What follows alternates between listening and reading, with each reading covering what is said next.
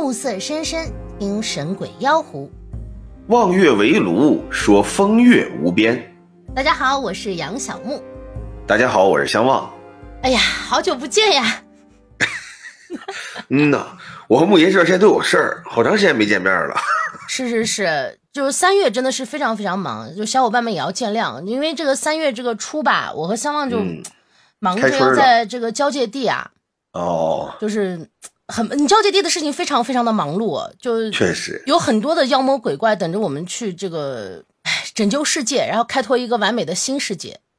哦，那我不是，我是风车村的村长啊，我回去 我回去带领大家跳舞去了。但是好在啊，就一切的这个东西呢都解决了啊，我呢也在交界地，哎，已经称王了。哎。这是其中有一段很忙碌的时间，就是当王其实真的是，哎，为这个人民群众操碎了心呀，可不是嘛。然后这个月中呢，哎，又又有事儿，你说说这，月中吧，在那个艾欧泽亚出现，不知道为什么他面临一个末日，我还得去拯救一下世界，就真的很忙碌。世界各地往出冒塔，哎，不过好在呢，这个事情啊，我也解决了。好啊。啊，所以现在呢，这不就是哎完美的回归，嗯，给小伙伴们录这个夜半谈，嗯，那我都没解决呢啊，啊，对，你是倒倒倒都没解决，但是这个现在面临两个情况，一个是这个相望呢，目前这个王称王的事情没得没还还没有办完，啊，还有一个就是这个艾欧泽亚的这个末日情况呢，他也还没有解决。嗯，而且马马上东京就闹鬼了，我还得去抓鬼去。这就第二个，这就是我们说的第二个事情。第二个事情呢，就是在 这个月底啊，就也就在两天之后，哎，我就差不多要去该这个想要除魔了。哎呀，呃，所以下一期有没有现在不知道，但是大家小小伙伴们就能听一期是一期吧。真的，而且我们都一个月没打麻将了。啊，是啊，大家珍惜现在吧。嗯，那太好了。咱们既然回归了，准备给大家再讲一期，嗯，是不是应该想一想谁先讲谁后讲？不用，这次我先讲。哎，太好了，我们让当王的先讲。是呀，你这种落后的，你还是慢慢先去拯救一下。嗯嗯嗯。那么今天你要讲一个什么故事呢？嗯，之前我记得我们是讲了一些关于这个禁忌的话题，对吧？哎呦。这时候我要说记得，该显得多假呀！嗨，你要说不记得，那才很假，好不好？这也不是，这也太久了，我真不记得了。真真的挺久了，就是我们讲了一些这个禁忌的话题。哦，对，哦，我想起来了，当时聊的那个什么嘛，对对对啊哈，对你想起来了哈。对对对对对，是是，所以这这回给你换换口味吧。哦嗨，那要跟上回不一样，提上回干嘛呢？这次我就不跟你讲禁忌了，哎，好，呃，这次我来跟你说一个，也是，哎，大家都很熟悉的那种，嗯，就是那种校园传说。哦，明白了，嗯，哪个哪个男孩跟哪个哪个女孩他俩在一起了，哪个哪个女孩和哪个哪个女孩喜欢一个男孩，是不是？老师和老师之间的小故事，尤其英语老师是离婚了呀，啊，还是离异了呀？哎。是老公不幸福啊什么的，是不是这这种故事？不是你的校园传说怎么跟我的不太一样呢？哦，我还寻思让让你分享一些这种哎有点灵异的校园传说呢。我们那时候都没有，我们那时候就就就是八卦，真真没有啊，完全没有。就你上学的时候，校园传说合着全是吃瓜呀？那也不是，不是那灵异吧？你就是很很普通、很很很很常见的，说什么这个地方原来是个乱葬岗子呀。闹鬼呀，然后就弄点学生啊，哎，或者盖个公园啊，就大概这种，挺多的这种。但这很普通，我觉得这不应该在咱们节目上提。咱们节目是很严肃的闹鬼的节目。你有你有没有想过，万一我这个就是这个呢？哦哦，哎，就越是在这种普通的故事里呀，越能讲出那种不普通的感觉来，还得是咱们节目。那你有没有想过，万一我说的又不是这个呢？哎，他很普通，你你你罗圈绕我干嘛？你讲啊！其实我就我不知道你就是你是上学的时候是什么样的经历，但我感觉我好像上学的每一个时期就都能听到一些校园传说。那会不会是你的问题呢？我看看有没有很多小伙伴和我有一样的经历哈。哎，如果大家也在这个学习啊、工作啊、生活当中啊，遇到很多这个灵异的事情，找人看看吧啊。就哎，我给你讲讲，就我小学的嗯时期，我反正记不太清了，但中学我是对中学我是有印象的。嗯，就中学好像就是当时说那个是学校的那个厕所，就是说那个厕所就是会有那种莫名的那种长发出现，就长头发。嗯，有好多这个同学就是说他这个准备上厕所，或者是上完厕所之后就会看到，厕所不是那个小蹲厕吗？然后那个那个蹲厕的那个地方就会有。没去，我没去过女厕所。你别整的好像在唤起我回忆、唤起我的记忆一样，我没去过。反正就会有那种就长头发的那种一卷一卷的，就是一堆。但是在女厕所有长头发也很正常吧？你在男厕所看你四个长头发，你得愣一下。万一你们学校有有男生玩摇滚呢？那不是那不早早让教导主任打死了吗？那但是那个具体的内容我也是记不清了。其实我记得就是我上学比较清晰的是大学。嗯。好，就高中还不记事儿呢，是吧？就大学的那个景观湖里，景观湖里，嗯，景观湖，你们学校大学你们没有景观湖吗？有有有，不是我刚才听个景观湖里，我说大学里弄个景观湖里干嘛呢？就那个大学的景观湖，就是说那边湖心大学 就说那个隔几年就会有人溺亡。哦，那个湖水里有有人掉水里是吧？对，就据说是就之前就是有投湖的那种学长，就把把新的人就拉下去，就有一点类似那种替死鬼的说法。哦，那我估计你们这可能就是天暖和的事儿。我们不暖和呀。哎，对呀，你像我们学校就没有，我们学校我当然我们是我们学校是有江南校区和江北校区，就是有一条这个松花江，然后隔了两条这个隔了两个校区出来嘛。嗯。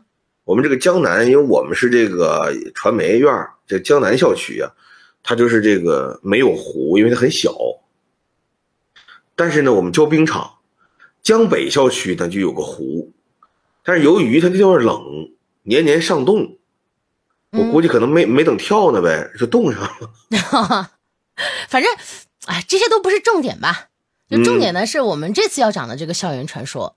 哎呦，太好了啊！它呢也是发生在一个大学里，嗯，那这边我们就把它简称这个 A 大吧。哎，A 大大，嗯，B 大大，哎，太好了。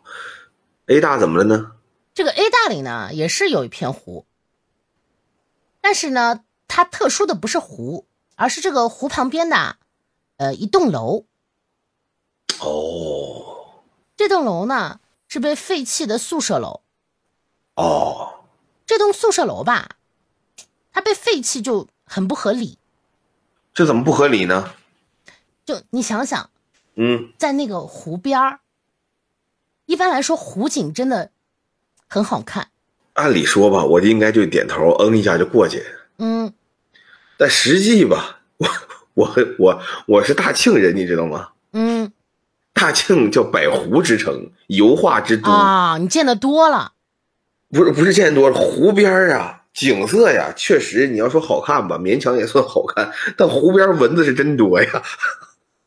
啊，那蚊子是肯定多的，但是湖景确实还不错。那有个水嘛，对不对？这个宿舍，哎，你在宿舍能看看个湖景，其实心情还是会好很多的。就这种楼一一般来说是不会废弃的。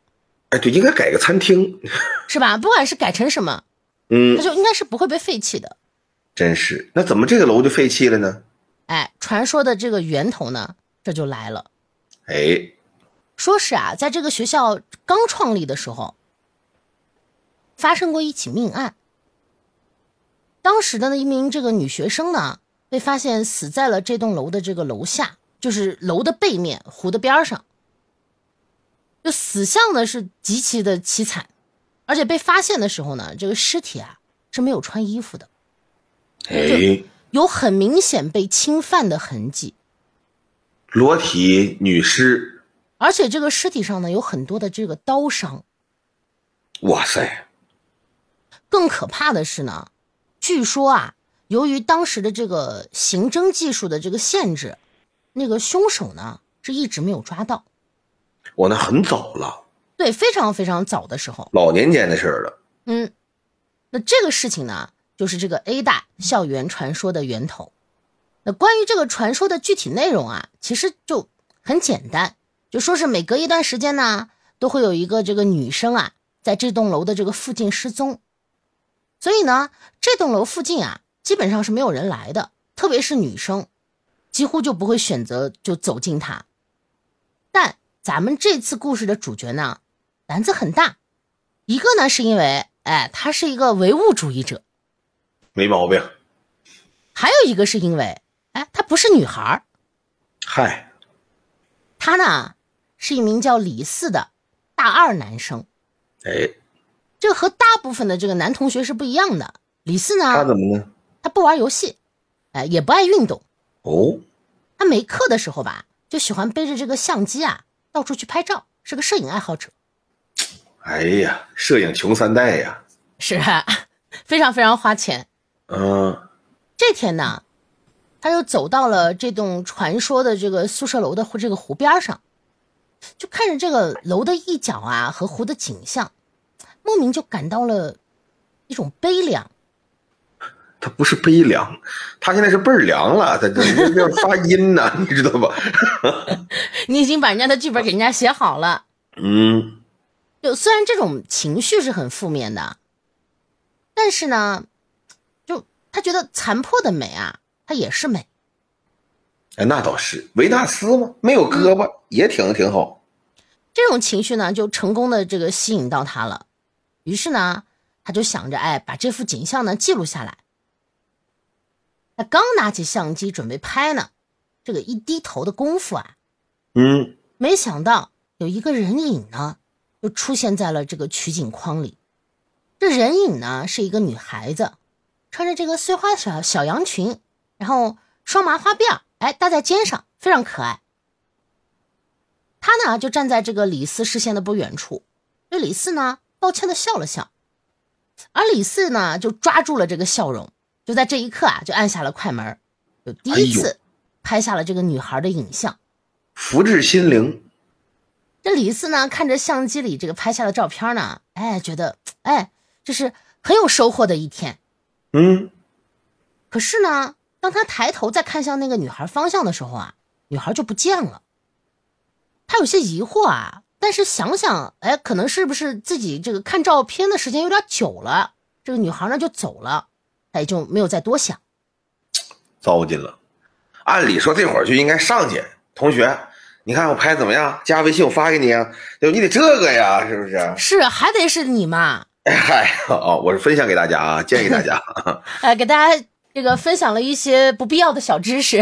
嗯，哎，很重要啊，多和人交流，朋友们，别老自己一人瞎溜达。那第二天呢？嗯，他又鬼使神差的又到这个湖湖边上来了，心里呢就有些期待，哎，能再次看到那个女孩，刺挠啊。嗯，就这样啊，他呆立了有一个来小时吧。嗯，女孩呢，并没有出现。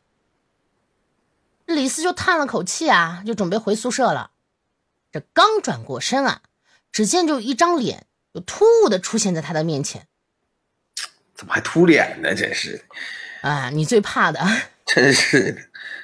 这李四也是被吓了一跳呀，跟你一样，然后一屁股呢就坐在了地上。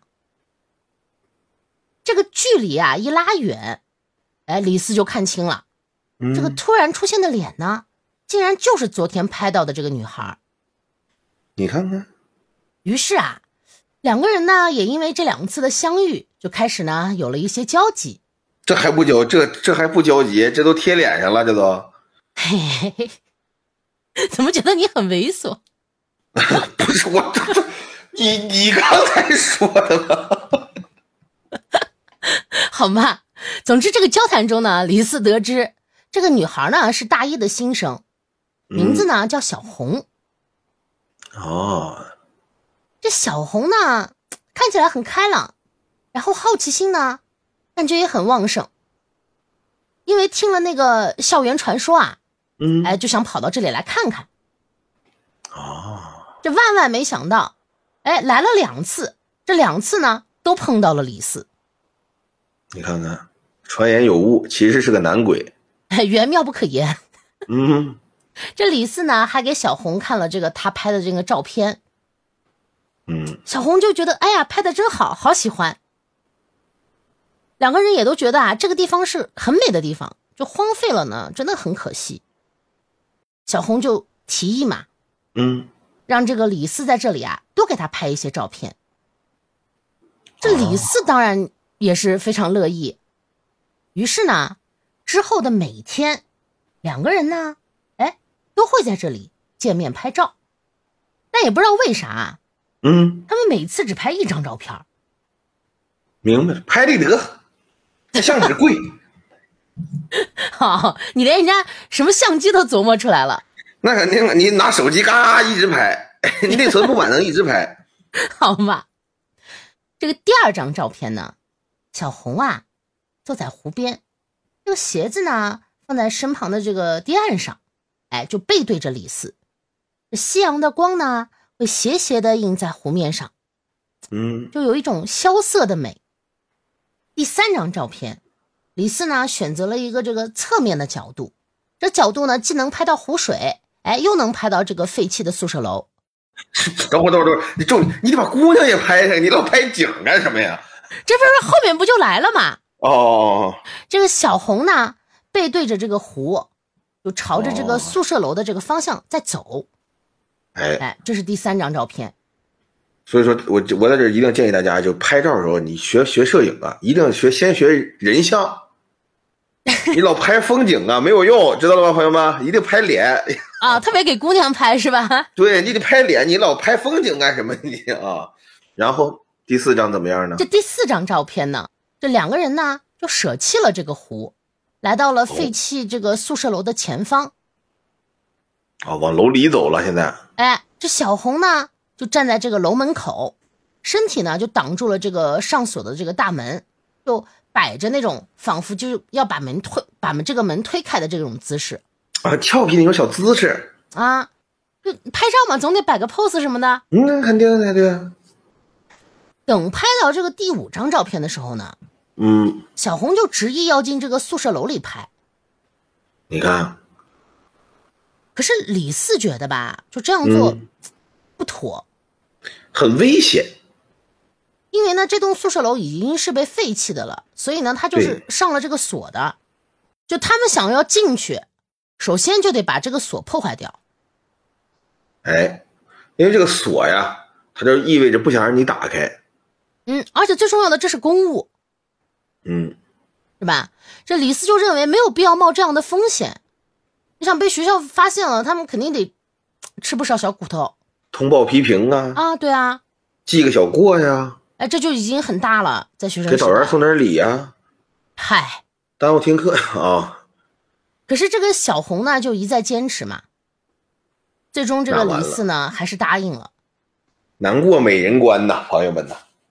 但李四表示，他要回去拿一些这个其他的器材，所以呢，只能明天再拍了。他 得拿钳子呀，要不那锁怎么撬开呀？对不对？这人要姓姓陈，对吧？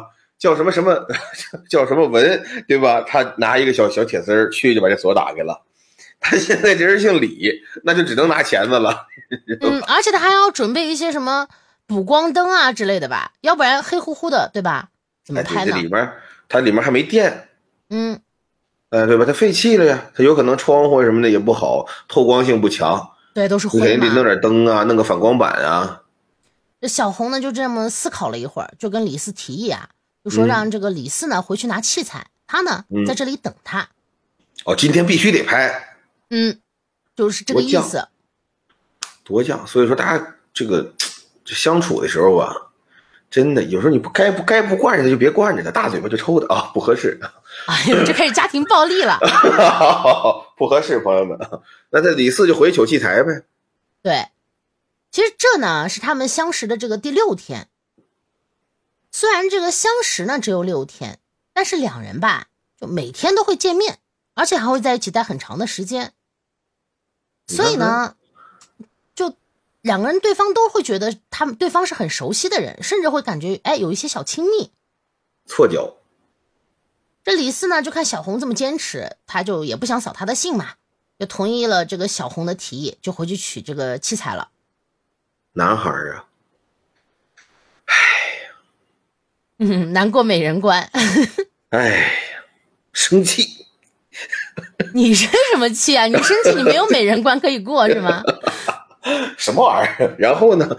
就等李四回来的时候呢，这小红啊，已经不知道用什么方法打开了这个大门的锁。完了，你看看，这档姑娘啊，哎，这两人呢，就走进了这栋宿舍楼。这第五张照片啊，是小红在这个楼梯上的样子，她双手呢抱着包，哎，正在上楼，是这样的一个姿势。明白了，就那种折返的楼梯，李四呢站在上边往下拍，他呢抱着包呢往上走，整到这儿呢，拐角这一抬头，来一个四十五度小侧脸连身条的曲线，带着校服，是不是啊？哎呀，你现在就开始代入了啊！这代入感还挺强。我希望大家听的时候有画面，我寻思。这第六张照片呢，小红啊站在这个五楼的楼道的尽头。手呢，放在镜头的一扇门上，也做出了正准备这个推门的样子。这拍完了这张照片呢，李四呢就低头去检查，就看一下这张照片拍的怎么样嘛。对他得甩，他那边出来之后，你得拿手一直甩，要不然他不显影。他不是拍立得啊，他不是拍立得，人家是个数码相机。哦哦哦。这李四呢，检查完照片，哎，抬起头，就看到这个小红啊。正在向他招手，就示意让他过去。嗯，这个时候啊，那那扇小红照片里这个推的门呢，已经开了。嗯，这李四走上前啊，就皱了皱眉。对呀，他本来以为吧，这个门推开，里面应该是个宿舍呀。嗯，对，宿舍楼吗？没想到看到的呢，是一间肮脏的卫生间。还是这小姑娘会玩，你这玩意儿。这小红呢，也没等李四做出反应，就直接走进去了。啊，在这个窗边的墙壁啊，哎，躺下去，就看着李四，就示意他可以拍了。嘿，你这玩意儿啊，学摄影，你是这东西啊？啊，你这个笑就不对劲儿。我没，我还没，我还没笑呢。在想什么？我还没笑呢。我在等待。这第七张照片呢？嗯，小红的半个身子是靠在墙上的，那半个身子呢？头，现在咱们就把上半个身子讲完。哦，这个头呢，自然的就歪倒在一侧，嗯，就皱着眉头，就双眼紧闭的那种表情，纯欲啊。下半身呢，哎，你想要的来了啊！下半身呢，嗯，是以一种这个扭曲的姿态。瘫在那个卫生间的地板上，我有点，有点不太能想象了。什么叫扭曲的姿态？他他他，对不起，失态了。然后呢？你代入感有点强，你 有点失望，看着。没有没有没有，我是我是渲染这恐怖的氛围，太吓人了。然后呢？就拍完这一张吧。嗯。李斯就觉得很不舒服。那肯定啊。一般大小伙子都受不了啊。嗯，他说什么也不愿意再待在这个宿舍楼里了，就极其难受，感觉那个心里。谁？那厕所肯定是一般人还是他得有个接受的过程，一点一点的。哦，还能接受是吧？就搁你这儿，你这口味挺重啊。不是我说，一般人接受不了，不是我先说的接受不了吗？好吗？好吗？这小红呢，看到李四这个样子，嗯，就叹了口气，就表示。哎，再拍最后一张就可以了。嗯，再来一张吧，哥哥？再拍一张。嗯，这李四呢，最终还是答应了小红了。男人呐，朋友们呐，真是。但李四还有他的底线。哦。他就是说什么都不愿意在这栋楼里拍了。反正我就是不在这拍，再拍一张可以，但我不在这这个楼里拍了。你看看。于是呢，这两人就商量了一下，然后就回到了这个湖边上。第八张照片呢？小红啊，躺在这个湖和宿舍楼的中间，仰面朝天，就一只腿呢微微弯曲，另一只腿呢就扭曲着，这个脚尖呢朝向这个湖的方向，就就仿佛一只那种被人丢弃的玩偶的样子。哦，湖边玩偶。这照片拍完啊，两人呢又唠了会儿，哎，就各自回宿舍了。这一天结束，然后李四呢，隔天又去了湖边，想找他的玩偶姐姐。哎，妹妹，人家才大一。哦，想找他的玩偶妹妹。嗯，玩偶妹妹。但小红呢没有出现。这接下来的一周呢也是一样，他每次每天都过去，但是每天都没有见到小红。嗯，就李斯心急之下吧，拿着这个照片啊，就到处去问，就问有没有一个人认识这个小红的。怎么样呢？但是没有人认识他。最后在学校的官网上查到了小红因为破坏学校公务被开除的处分。那没把他供出来也是不错。有情有义呀。这一天呢，这李四就收拾这个要洗的衣服嘛。嗯。从最后见到小红那天穿的这个外套口袋里啊，就找到了一张纸条。你看看，哪个了？人家给你留联系方式了。这上面这个纸条上面写着啊，说谢谢你帮我拍照。嗯。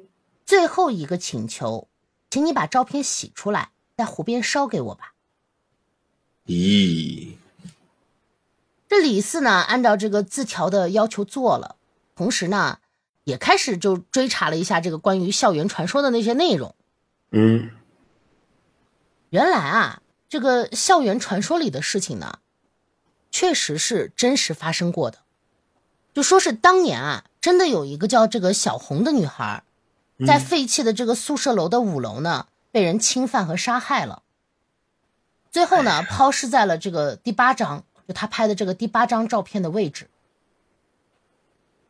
但这个传说中呢有两个错误，怎么呢？一个是这个凶手呢是抓到的，哎，是当时这个学校里的一个校工。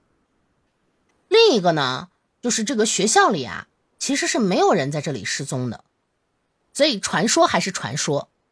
哎，正义啊永远不会迟到。哎，那我们的故事呢，到这里就结束啦。所以说，小红啊，这个本来呢是花季的少女，嗯啊，上了大学以后有非常好的青春，甚至有非常好的未来，但是就是由于一些坏人办了一些坏事儿，遭了无妄之灾了。哎，所所以说还是得要有相望，非常非不什么玩意儿这是 啊，无妄之灾嘛。嗯嗯，他没，但是他因为那是他们因为没有相望，你知道吧？嗯，对，对他有相望就好了啊。嗯，他就是说这个非常不幸，对吧？非常不幸，他没有现在，没有过去，也没有了未来。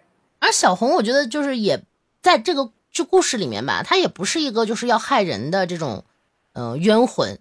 对她心地一直很善良。嗯，她没有要害过人。她只是让这个李四帮她拍拍照片，对，她因为她肯定也是希望看到这个自己原来的样子，然后呢，也是希望通过这个行为来警示更多的后来的女孩子们要团结、要互助、要注意，是，甚至是警示那些男同学们啊和那些校工们，别那些，就那一个，那些太可怕了啊，和那个校工。对不对？嗯，就是不让正义被蒙尘啊。对，而且我觉得这个传说嘛，就还是传说。其实，就是你看他传说的也有很多错误，比如说这个凶手其实是找到的，对吧？而且学校里也没有任何的女生在这边失踪的。是，但是往往大家呀，就是希望把一个故事加上神话的色彩。嗯，这样听着更刺激。哎，对对对对对，就寻求这种有的呢。是别人传的，有的不是，有的就自己愣编。嗯，你比如说，咱们今天子不语要讲这故事就是，哎呦，咱们今天要讲的什么呢？叫田猎妻。嗯，你说说，这故事讲的是什么时候的事儿呢？是清朝的时候。嗯，又是清朝。清，因为子不语清朝写的呀。就他不能写写以前的。呃，他也能写，但这个刚好是清朝的。嗯，说清朝在江苏啊，有这么一个巡抚，姓什么呢？姓徐，哦，叫徐世林，哎呦，士林啊，这个很熟悉的名字。听着像许世林，其实像徐。这个人呢，其实是很正直的一个人。他原来呀，这个读书啊很用功。后来呢，被分到这个地方做官啊，在去的路上啊，嗯，有一个人和他一起走。就你去做官的时候，你不是说这个就直接有高铁有飞机就去了，你那时候还是坐马车啊啊，往这个这个赴任的路上，而且这路上啊经常出事儿。哦，你像最经典的这个《西游记》，您各位看，唐僧他爸和他妈上任的时候，路上就是被人害死了，然后害死唐僧他爸那个人把他妈霸占了，然后代替唐僧他爸去当官后来呢，唐僧出生了，这个坏人呢把唐僧放江里了。要怎么叫江流僧呢？就是顺江水流下去，让一老和尚给救了。给唐僧原来叫江流僧。就这么来的。由于古代交通不便利，啊，包括这个刑侦手段呀，是不是比较落后啊？导致呢有很多这样的事儿。那这个徐世林徐大人呢，也是去做官的路上，还很提防这个事儿，就是很小心自己同行的人，看着吧都不错。没想到呢，在路上走着。有一个人同行的人突然就哎呦一声，大家赶紧过来看呢，怎么了？怎么了？那人就说自己后背疼，紧接着趴在地上不住的打滚哎呦哎呦哎呦哎呦呦，不行不行不行，这讹上人了！哎哎呦了好几声，都以为讹人呢。没想到这个人呢，突然跑过来，跪在徐世林的面前，梆梆磕头，说：“徐大人呢，您原谅我，我呀是个劫匪。”大家一听，哎呦我的妈呀！这人看着面相这么好，怎么是个劫匪？就是叫这知人知面呀，你不知心。看着挺老实巴交的，挺好一个人，咱们一起走。没想到是一劫匪，跪着梆梆磕头。我是劫匪，我对不起您，我是贪图您的财物，想在路上啊用我的宝剑将您杀死。没想到刚才冲过来一个穿着金盔甲的人，拿着金瓜锤呀打我后背，打的我都吐血了。我在这儿给您赔礼道歉了，对不起，以后啊，我呀绝不办这样的事儿了，您原谅我吧。许世林呢，也懵了，说这这这起来，我原谅你了啊，咱们这个押送当官吧，是吧？旁边人过来，抹肩头拢二位，送去当官去了。所以这个徐世林呢，按他自己说，他从前呢就有这样的这个奇闻异事。哦，就说他不是讹他，他是真的遇到了一个人在打他后背。哎，反正徐世林是这么说的。啊，说这个有这个金甲的武士一直保护自己，天选之人啊！哎，那么他就把这人送走之后，他就去当官去吧。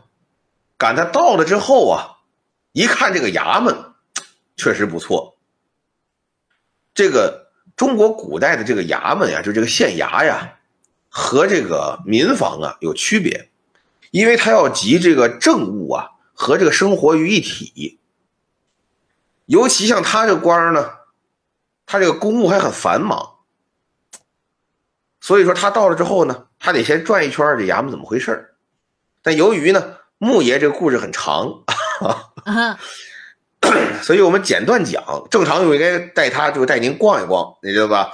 进来这申明亭怎么回事往里走移门，哎，再往进去，这是这么正堂正厅，然后呢，呃，这个后边宅门是怎么回事？这都得讲到。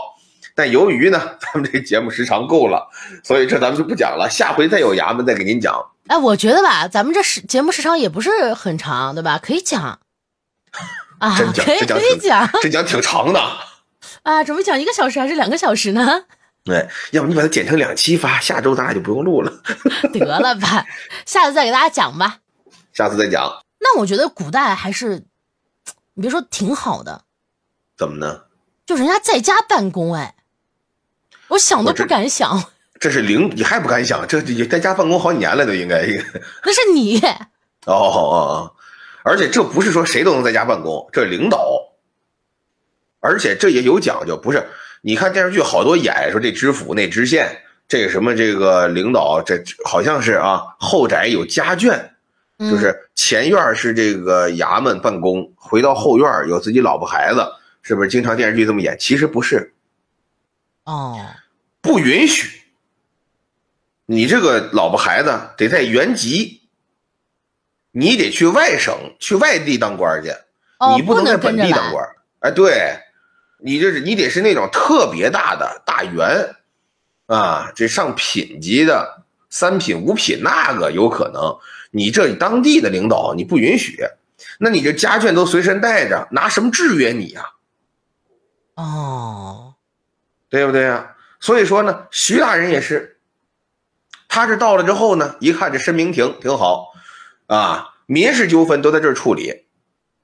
这要不再多说一句，这个跟电视剧演的还有出入，就在这儿，不是说什么人，这个报官去了，当当当一敲鼓，我冤呐，往那一跪就见见老爷姥姥，老爷一天多忙啊，这一省一县的事务都这一人确确确定管理，对不对？隔壁偷我头驴，老爷也给你审。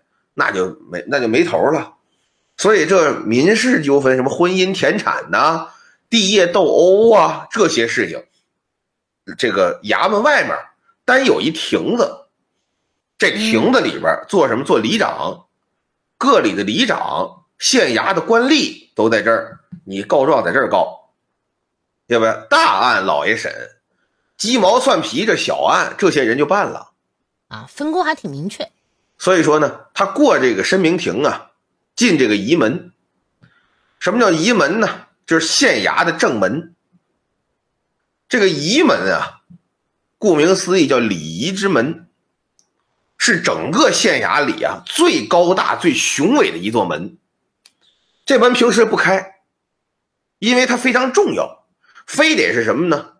像今天徐世林知县上任，啊，巡抚上任。或者呢，有更大的领导啊来审查视察，或者是本府本县有这个大型的活动啊庆典，需要这个巡抚、县衙、知县来去参与，才开这个门呢。所以这个门叫礼仪之门嘛，啊，很重要。哎，那今天他上任，所以这个仪门呢大开，往上走是先有三级台阶。青墙灰瓦是乌梁朱门，上面有黄铜的大钉，朱漆的大门呢，门是红的，钉是黄的，这是什么呀？威严庄重之仪。大门一开，往上一迈，左右啊各有一联，上联是“门外四时春，和风甘雨”，下联是“案内三尺法，烈日炎霜”。就是说呀，你在这衙门这大门以外，国泰民安，安居乐业啊，四时春，一年四季都是春天，和风甘雨那么好。可是你要深犯国际的王法，你往这门里一进，对不起了，叫案内三尺法，法度森严，有如烈日炎霜。进这一门，进大堂，这门大开呀，坐在大堂能看见外面。进了大堂呢，这有三班衙役，六房的工作人员全在这等着徐世林。徐世林一一将工作安排完，转过身来坐在自己桌案以后，这干嘛呀？要先看一看上一任呐巡抚留下来的资料，有没有什么疑难杂案没有断除啊？有没有什么留下来的这个工作要继续呀？等等一系列的内容啊，都在这桌案上要处理处理。属于交接了，这是，哎，对，这是形式，就是你上任呢，你得在这儿看一看，真正这些问题处理呢，往后走，哎，去内堂，这大堂啊是亲民堂，审案要案命案在这审，真正呢处理这个问题呢是过宅门进二堂，那儿呢就不像这儿呢这么这个呃等级森严了，师爷呀。班头啊，到那儿之后呢，哎，也能赐座，能坐着聊，坐着商量。所以说呢，这是形式。但这个徐世林往这一坐呀，正翻看这个文书文案的时候，一不小心呢，看进去了。为什么江苏这个地方啊富庶啊？啊有钱的地方发生的事情啊就有意思，人际交际呀、关系网络呀，它就比较复杂。赶他到的有点晚，他坐在大堂上呢，一翻这文案，左一篇右一篇，左一篇右一篇，哎，看进去了。被吸引了，哎，对，赶着再一抬头啊，天儿都黑了。那说旁边这些伺候的人，三班衙役不提醒他吗？老爷头一天来，能触这眉头吗？都说新官上任三把火，谁知道人家要干嘛呀？是呀，所以这都烧到自己了吗？哎，对呀，都陪着。那么这个徐世林一抬头，哎呦，月上中天，感情啊，中间这个天儿一暗呐，旁边伺候人呢，把这竹灯笼就挑起来了。月亮换上来呀，自己都没发现。刚想说呀，那咱们今天就到这儿，没想到余光一瞥，就这仪门外呀，跪着个人。哦，一个女的，浑身呢穿黑，脸呢用一个黑纱帕呀给盖上了，只露了一双眼睛。好，就这双眼睛漂亮，眉梢眼角说不尽的万种风情，尤其这一身黑配上这黑面纱，要想俏啊，你得一身笑。穿黑丝，它就是好，你知道吧？嗨，当然白丝也行，但是挑上了这哎，对这个情景啊，他确实这就是一身黑。那么此情此景，你要李四来呀，他可能反应不过来。嗯，但徐世林呢，这是当官当老爷的人，一眼就瞧出来了，你不是人，哟，这是鬼呀、什么良家女子半夜一身黑跪在衙门以外呀？这一定是鬼。安排手底下衙役说：“你呀、举着你这无事牌，上门口喊，老爷你我喊什么？你就喊有冤情的鬼呀、能进来。为什么这么喊？衙门里面有神明，所以说鬼魂呢进不来。您要看京剧，有一出《乌盆记》，讲的就是一乌盆要告状，哎，这乌盆呢里面有一冤魂，这个乌盆就是黑盆啊，然后呢，这有一老头把这盆捡着了，这盆呢就跟这老头说话，老头吓一跳啊，盆儿说我是我有冤情，你呀、带我去告官去，老头呢带着盆儿去了，敲这个冤击这个冤鼓，带着盆儿呢进衙门。进了衙门呢，老爷问他：“你有什么冤呢？”老头说：“我不冤，不冤敲冤鼓打。”哎，别别别别打，我这盆儿冤。老爷一听更该打，啊、我治治你这疯病吧。老头说：“不不，这盆儿能说话。”他一说自己冤情啊，您就明白了。老爷说：“那听听吧。这老爷也真信，” 啊，不是这这这，你听听啊，你得坐实了再打他呀。嗯结果这盆儿没说话，老头挨顿打，从衙门轰出来了。轰出来，盆儿说话了：“哎呦，你出来了！”老头气的呀，在里边不说话，在外头说话。盆儿说：“我进不去呀，这衙头里头有神明保护老爷，我呢被这神明拦在外边了，有神差，我是鬼魂呢，至阴之物，我进不去。你呀，得让这个老爷呀写个条，准许我进去才行呢。”啊，老头进去跟大人说：“大人呐，这鬼魂说他进不来，您写一条让他进来。”大人说：“写一个吧，写一个。”老头拿着去贴盆上，捧着盆进来。老爷，您看这回真行了。盆儿啊，说话吧。老爷说：“哦，他要不说话还打你。”哎，盆儿说话吧，盆儿没说话。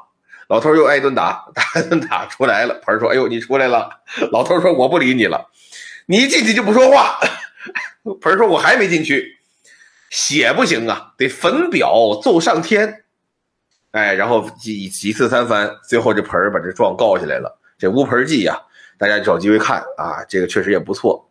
这回这也是这女倒霉的就是那老头儿，哎，对，所以说呢，这女子啊，跪在门外，这个想说冤情进不来。这回呢，让衙役举着牌子喊：“有冤情的鬼能进来。”这女子一听，这才缓缓起身，迈步啊进来，来到堂前，扑通跪倒，口中啊发出哭声。这哭声啊，都不是人动静了，就像那小孩啊，不像什么呀，蔫不登啊，坏不登，隐隐约约还听不清。尤其呢，除了这个徐世林呢，衙役们呢都看不见他，隐隐约约能听见这大堂有人哭，可看不见这人，只有徐世林能看见。那要不人家是天选之子呢？哎，这徐世林就问他呀，说你姓什么叫什么呀？怎么回事啊？这女鬼就说了：“回大老爷，小女子，我们姓田，我们夫家呀姓方。我爷们呢死了，死后我守节是从未改嫁。不料想我那亡夫的哥哥呀，我那大的伯子，他叫方德，他名中带德，却实际无德。”他为了得到我们丈夫他弟弟的财产啊，是逼我改嫁，我呢万般无奈呀，上吊自杀了。徐世林一听，哦，还有这么一档子事儿，说为什么这哥哥逼自己弟妹改嫁，弟妹被逼就得上吊自杀？因为那个年头啊，不鼓励改嫁，鼓励你呢守着，叫守寡。守到年份呢，给你立牌坊。所以说那个年份那个月份呢，就有这个规定是什么呢？如果这个寡妇一改嫁，这嫁妆啊和这个这死这爷们这亡夫的财产你就得不着了。那他得不着了呢？他这顺位继承人是谁呢？就是他的哥哥方德。所以他哥哥逼自己弟妹改嫁，丧尽天良。哎，那徐大人一听丧尽天良，把方德抓来。嗯。这就把方德抓过来，这哥哥一开始不不不服啊，啊，他还不服，这能服吗？这不能承认的，这做好扣了，财产都已经继承了，这能这能同意吗？不同意啊，不同意怎么办呢？徐大人有辙，徐大人夜审方德，哟，先把他押入监牢，半夜把他提出来，提出来月至中天，说方德。你如此狡辩，不如你回头来看。方德回头一看，妈呀，一个女的，一身黑，戴一面纱。仔细一看，这不自己弟妹吗？已死之人怎么还站在身后与自己对峙公堂啊？当时，哎，小肚子一软，是吧？从这个腰部以下这个位置开始变得温热。哎呦，哎，鞋就湿了，鞋一湿呢，就好办了。问什么说什么了，就吐露实情了。所以呢，这个徐大人呢，就根据他招供，哎，把这个事儿呢就判定下来了。人们呢纷纷议论，这徐大人呢挺高兴，自己啊写了篇这个记，叫《田猎赋碑记》。这句话怎么叫田猎妻呢？就是说这是个贞洁烈女啊，她姓田，是个贞洁烈女，是个别人的亡妻。所以这故事叫《田猎妻》，徐大人写这也是这意思，《田猎赋碑记》就是写了这么一篇文章，夸自己这事儿。我当初怎么样，一不小心看见一女的挺好看，在外面跪着，后来一审，原来她有冤，而且我用鬼神之能怎么怎么样，然后写完的。古人写完这东西刻在碑上，要怎么叫碑记呢？这就刻在石头上，这就忘不了了。啊，也是他的一个功绩。哎，对。但我为什么说有的人说这故事是以讹传讹，有的人是自己讲的呢？嗯，就在这儿了。底下呀，有个赵国林，也是巡抚，他就批这个事儿，就责备这个徐世林，说徐大人呐，您做这个事儿，坊间传闻就够了，非得自己写这一笔，这叫什么呀？假托鬼神呐！想提高自己的身价，对不对？叫这个这个这个托鬼神以自奇，就等于你说这鬼神闹鬼什么的，别人觉得你哎呦他太神奇了，他太厉害了，叫托鬼神以自奇。可是徐大人呢还叫，说这我还挺不好意思，但实际上这确实是这样，我不这么说不行。那么。真是这样吗？是吗？真是这样啊！啊，就是真事儿。就是这个案子呀是确有其事，因为在其他这个清代的记录里啊，这个案子呀很这个很火爆，火火遍全国。这当时都记载过啊，说有这么一个呃寡妇姓田，兄弟呢谋夺他的家产，逼他改嫁，但是呢，除了这个田烈父悲记以外呀，别人的记载可就没这么玄乎了，都说的是什么呢？甚至有的记载呀，就说他是不是上吊死的，说是自刎死的也有，或者说呢坠水跳湖死的也有啊，各种死法都有。哎，对，但是呢，只有这个徐世林呢说是这个鬼神，而另一个地方呢说这个徐世林是怎么审的呢？